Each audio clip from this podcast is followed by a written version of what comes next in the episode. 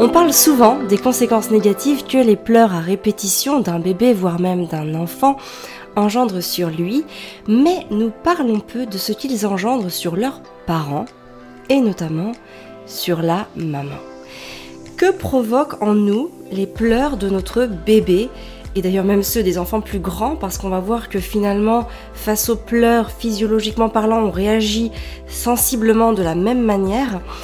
Alors c'est ce que je vais évidemment évoquer avec vous aujourd'hui dans ce nouveau podcast. Et après vous avoir expliqué ce qu'il se passe en nous, eh bien je vous révélerai des pistes à explorer pour vivre ces moments le mieux possible. Bonjour, je suis Amélie et je vous souhaite la bienvenue sur le podcast Famille épanouie. Un podcast dédié aux mamans qui veulent vivre une parentalité sereine et épanouie sans s'épuiser. Ma mission est de vous transmettre les conseils et les astuces qui vous permettront de vivre plus sereinement votre vie de femme et de maman. Grâce à des astuces simples et faciles à mettre en place, vous serez, je l'espère, prête à vivre l'une des plus belles pages de votre vie sans culpabilité ni regret. Si vous appréciez ce podcast, la meilleure façon de le soutenir est de lui mettre une note de 5 étoiles sur la plateforme de podcast que vous utilisez. Ainsi, vous permettrez à d'autres de le découvrir plus facilement.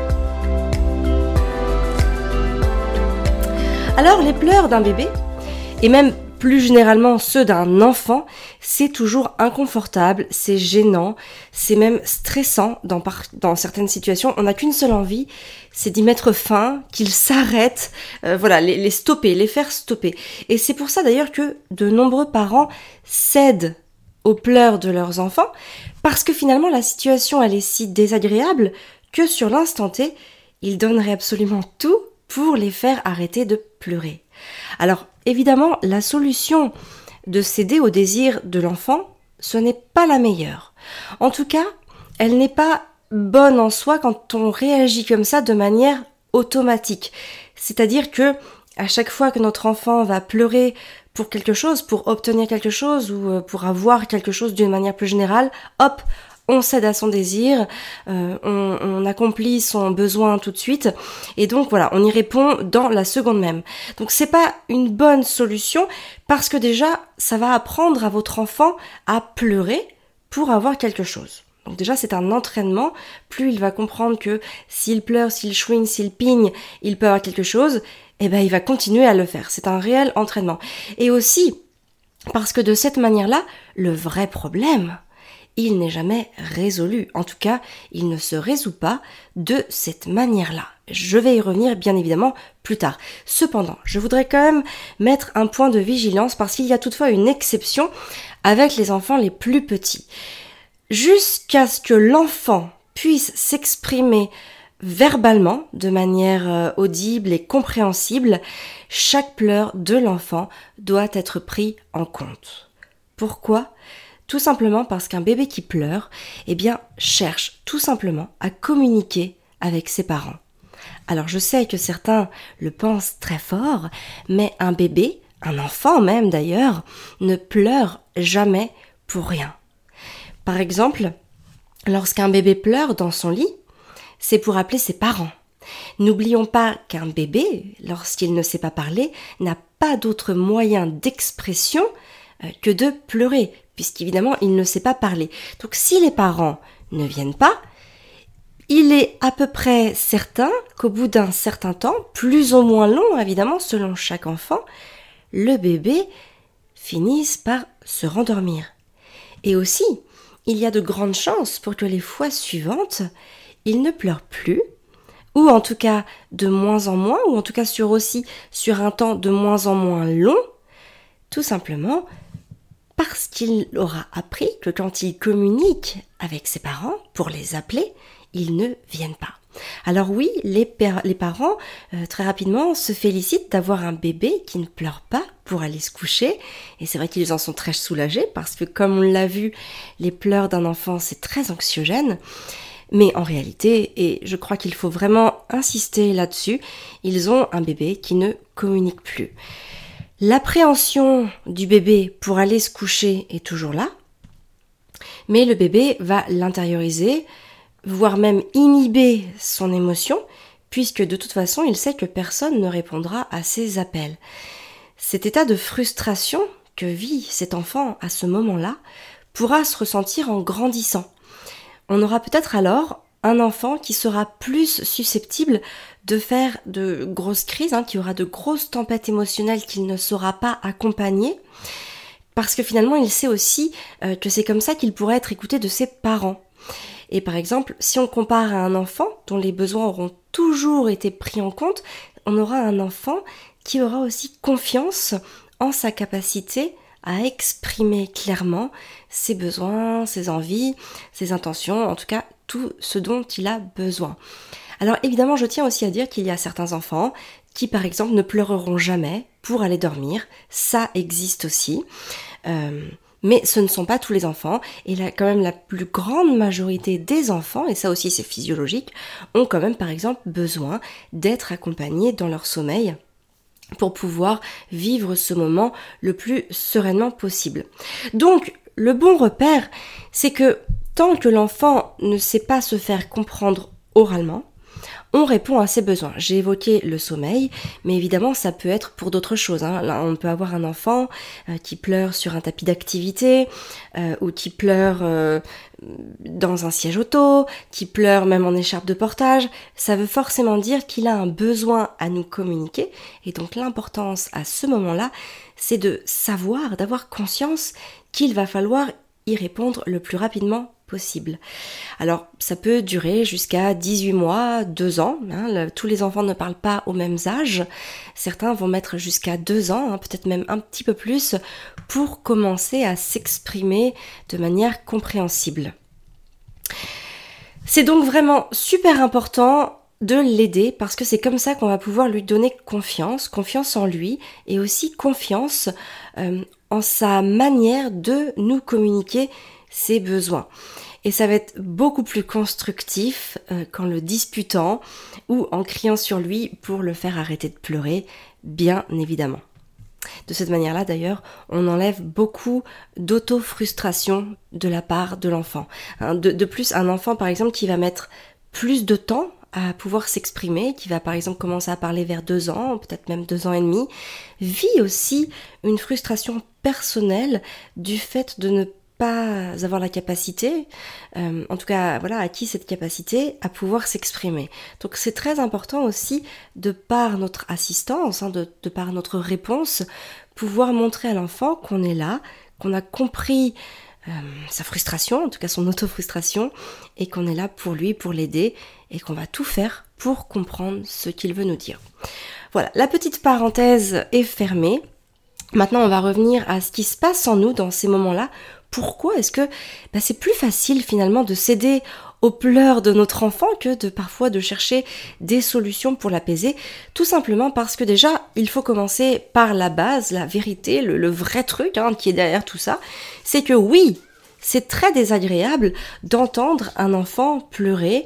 D'ailleurs, il a même été observé que sur les hommes, désolé euh, mes chers monsieur, parce que c'est plus sur les hommes que sur les femmes que ça a été observé, mais les pleurs d'un bébé peuvent vraiment créer un vrai stress en eux.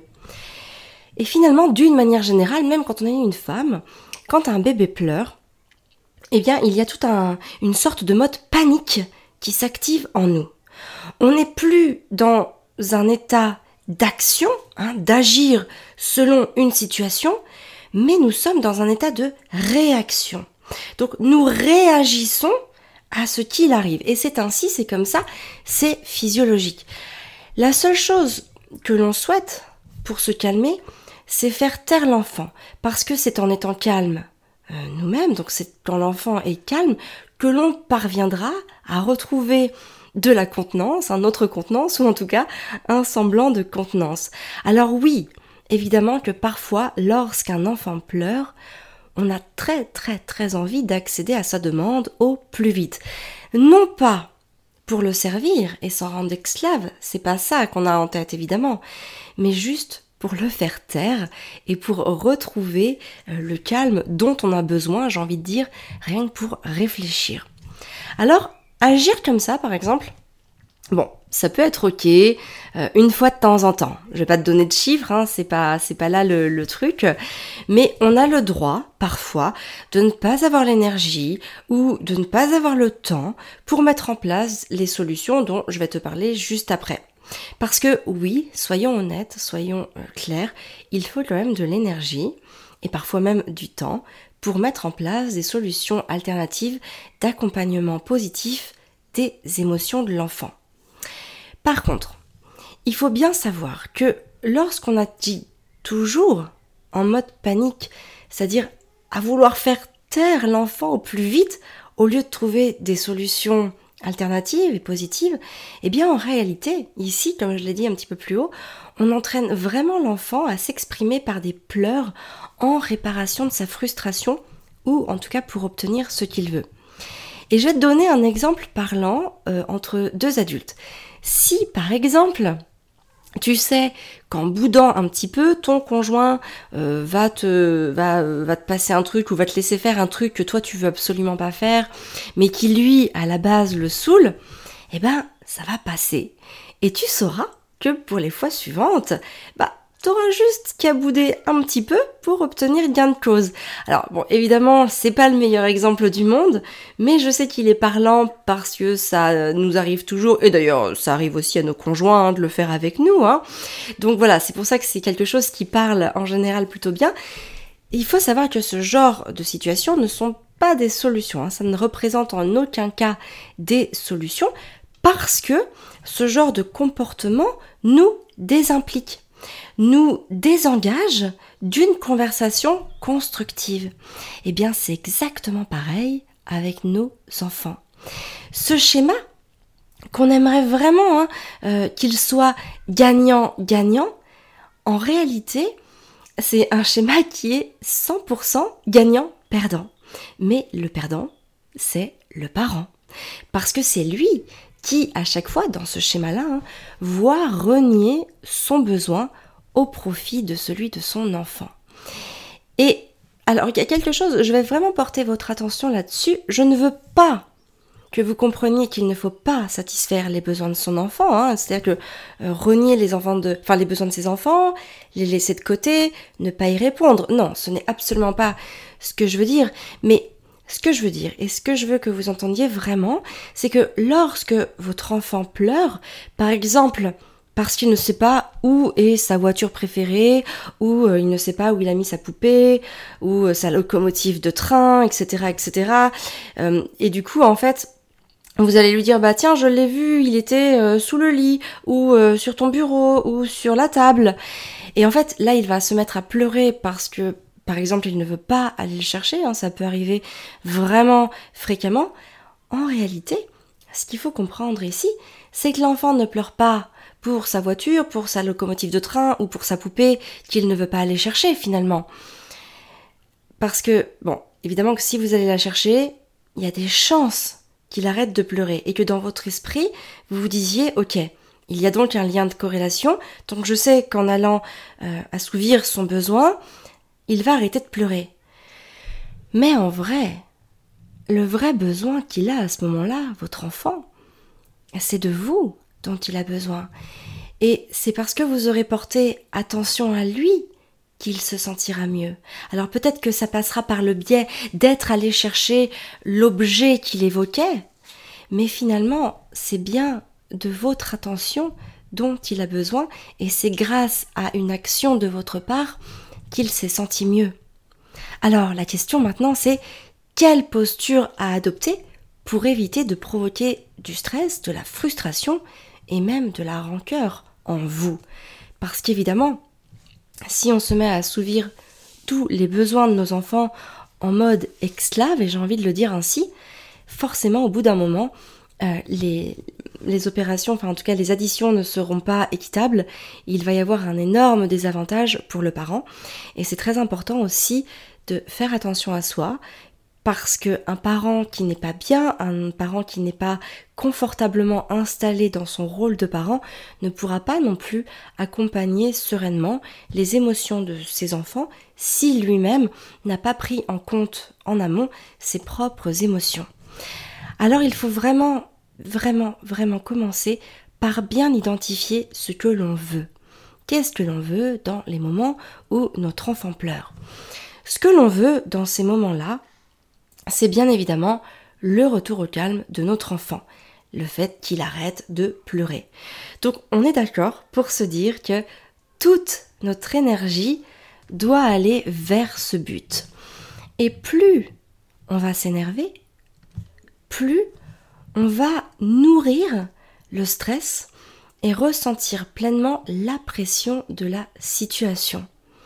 Donc l'enfant qui pleure parce qu'il ne veut pas mettre ses chaussures, parce qu'il ne veut pas aller se coucher, parce qu'il veut absolument des baskets pyjamasques, parce qu'il s'ennuie, peu importe la raison, eh bien, très souvent, derrière tous ces comportements que l'adulte qualifierait de gênants, en tout cas compliqués à gérer à l'instant T, il y a avant tout le besoin d'être contenu qui est présent.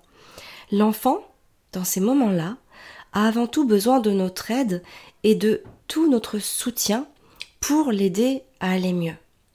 Par exemple, je sais que moi ça m'est souvent arrivé et je sais que ça arrive aussi à beaucoup de parents, parfois même pour en être tout simplement témoin, lorsqu'au supermarché, notre enfant se roule par terre, ou en tout cas d'une manière générale, euh, même sans se rouler par terre, qui est le cas plutôt extrême, va commencer à pleurer assez bruyamment euh, dans le chariot, ou euh, même s'il est assis, enfin s'il est debout par terre, eh bien, il faut bien se rendre compte que quand on est dans le supermarché avec son enfant, on va être affairé à des choses, à faire les courses. Notre enfant va le ressentir. Il va sentir qu'on est très occupé et que finalement, notre attention ne se porte pas sur lui, mais en plus de ça, que l'on prête, plus ou moins consciemment, mais c'est souvent inconscient, beaucoup d'attention au regard des autres, au regard que les autres ont sur nous. Si notre enfant se roule par terre à la caisse, on va être très embêté, on va être très gêné, parce que le regard des autres autour de nous, dans ces moments-là, attendra euh, quelque chose de notre part, et forcément, dans ces moments-là, on a très envie que notre enfant se calme, revienne à un comportement qui soit acceptable pour tout le monde, en tout cas qui puisse respecter aussi chacun. Et dans ces moments-là, évidemment, on est, comme on est sensible à ce regard, eh bien, on va hausser le ton sur notre enfant plutôt que de donner l'impression de perdre la face. Parce que souvent, euh, à ce moment-là, prendre son enfant dans les bras ou euh, l'écouter, se mettre à sa hauteur, se mettre à genoux ou accroupi dans le magasin pour l'écouter, eh bien, aux yeux des autres, c'est vraiment perdre la face. Et en réalité, dans ces moments-là, précisément, vous pourriez beaucoup plus facilement calmer votre enfant en le prenant dans vos bras et en vous reconnectant à lui plutôt qu'en essayant de le soumettre à un comportement qui n'est pas du tout en capacité de produire à un instant T. Il est très très important de savoir que notre enfant n'a pas les ressources hein, euh, cognitives ou en tout cas le développement de son cerveau n'est pas assez développé pour pouvoir revenir à un retour au calme tout seul, en toute autonomie. La seule manière dont il va pouvoir y arriver, c'est grâce à nous grâce à notre aide, grâce à notre soutien empathique et je dirais même aussi compassionnel. Et en fait, dans ces moments-là, on doit vraiment tout faire pour aider notre enfant. C'est vraiment en le câlinant, en le contenant, en le rassurant que nous allons vraiment l'aider. Ça peut paraître absurde, peut-être que vous n'avez jamais entendu ça, ou peut-être que pour vous c'est tout à fait acquis, et dans ce cas-là c'est vraiment formidable pour vous et votre enfant. Mais pour ceux qui pensent que c'est absurde, il faut bien comprendre que plus on va aider l'enfant à accompagner positivement ses émotions, plus en fait il va pouvoir avoir, grâce à la confiance en lui qu'il aura, et aussi la confiance en lui va se former à travers la, confiance que vous lui faites, et donc il saura comment faire pour s'apaiser et pour reprendre le dessus sur ses émotions quand il en sera physiologiquement capable. Et surtout, une chose est sûre, hein, et c'est très important de le préciser, si vous voulez retrouver vous-même votre calme rapidement, la meilleure solution et la plus efficace, la plus rapide, la plus tout ce que vous voulez, c'est de commencer par aider votre enfant à retrouver le sien. Alors en conclusion de ce podcast, je voudrais vraiment que vous entendiez que la seule personne qui vous viendra toujours en aide la première, c'est vous-même. Mais aussi, je veux que vous entendiez ça, la seule personne qui vous mettra les plus gros bâtons dans les roues, c'est aussi vous-même. Alors, au lieu d'utiliser l'énergie et le temps dont vous disposez à lutter contre bah, les comportements gênants de votre enfant, à essayer de le ramener au calme en vous énervant, en le menaçant, en le punissant ou même en criant, prenez-le dans vos bras. Mettez toute votre énergie à son retour au calme par la contenance et par l'amour. Soyez dans une démarche compassionnelle. Comme je vous l'ai dit il y a quelques minutes, la compassion va au-delà de l'empathie. La compassion, c'est vraiment un sentiment par lequel un individu est porté à percevoir ou ressentir la souffrance d'autrui et est poussé à y remédier, souvent par amour. Et c'est exactement ça dont votre enfant a besoin, de votre compassion. Et c'est grâce à votre compassion qu'il va se calmer et que vous allez réussir à stopper le comportement qui vous gênait. Et surtout, vous aurez réussi, vous aurez réussi à faire ça en préservant la relation avec votre enfant. Et à ce moment-là, je peux vous assurer que vous serez fier de vous, pleine de ce sentiment si important d'accomplissement et de je suis capable de le faire. Et c'est ça qui va venir vous galvaniser, vous remplir de confiance et asseoir aussi vos capacités quant à le refaire encore et encore. Ça ne se passera peut-être pas toujours comme ça. Parfois vous y arriverez, parfois vous n'y arriverez pas. Le but n'est pas de se juger, le but n'est pas de s'inscrire dans une performance, le but aussi est de ne pas avoir peur des retours en, en arrière. Nous sommes dans un état de cheminement et c'est important aussi d'être indulgent et bienveillante envers soi-même, envers les efforts que l'on fait et envers les marches que l'on gravit. Donc gardez toujours confiance en vous. Vous êtes la clé de tous vos problèmes. Voilà, c'était la fin de ce podcast. Sachez que vous retrouverez bien sûr les notes rédigées de tout ce dont je viens de parler dans la lettre famille épanouie que nous envoyons tous les dimanches à 20h. Dans cette lettre, vous retrouverez aussi un mantra pour inspirer positivement votre vie ou en tout cas votre journée, et une recette de saison qui est saine et gourmande et surtout que vous pourrez préparer en quelques minutes seulement. Donc pour recevoir la lettre famille épanouie, c'est très simple, le lien c'est www.famille-épanouie.fr slash lettre. Moi je vous donne rendez-vous jeudi prochain pour un nouveau podcast. Merci pour votre confiance. Sachez que je crois en vous vous êtes capable de vous emmener là où vous voulez aller. Je vous souhaite une très belle journée. Prenez soin de vous et de vos enfants.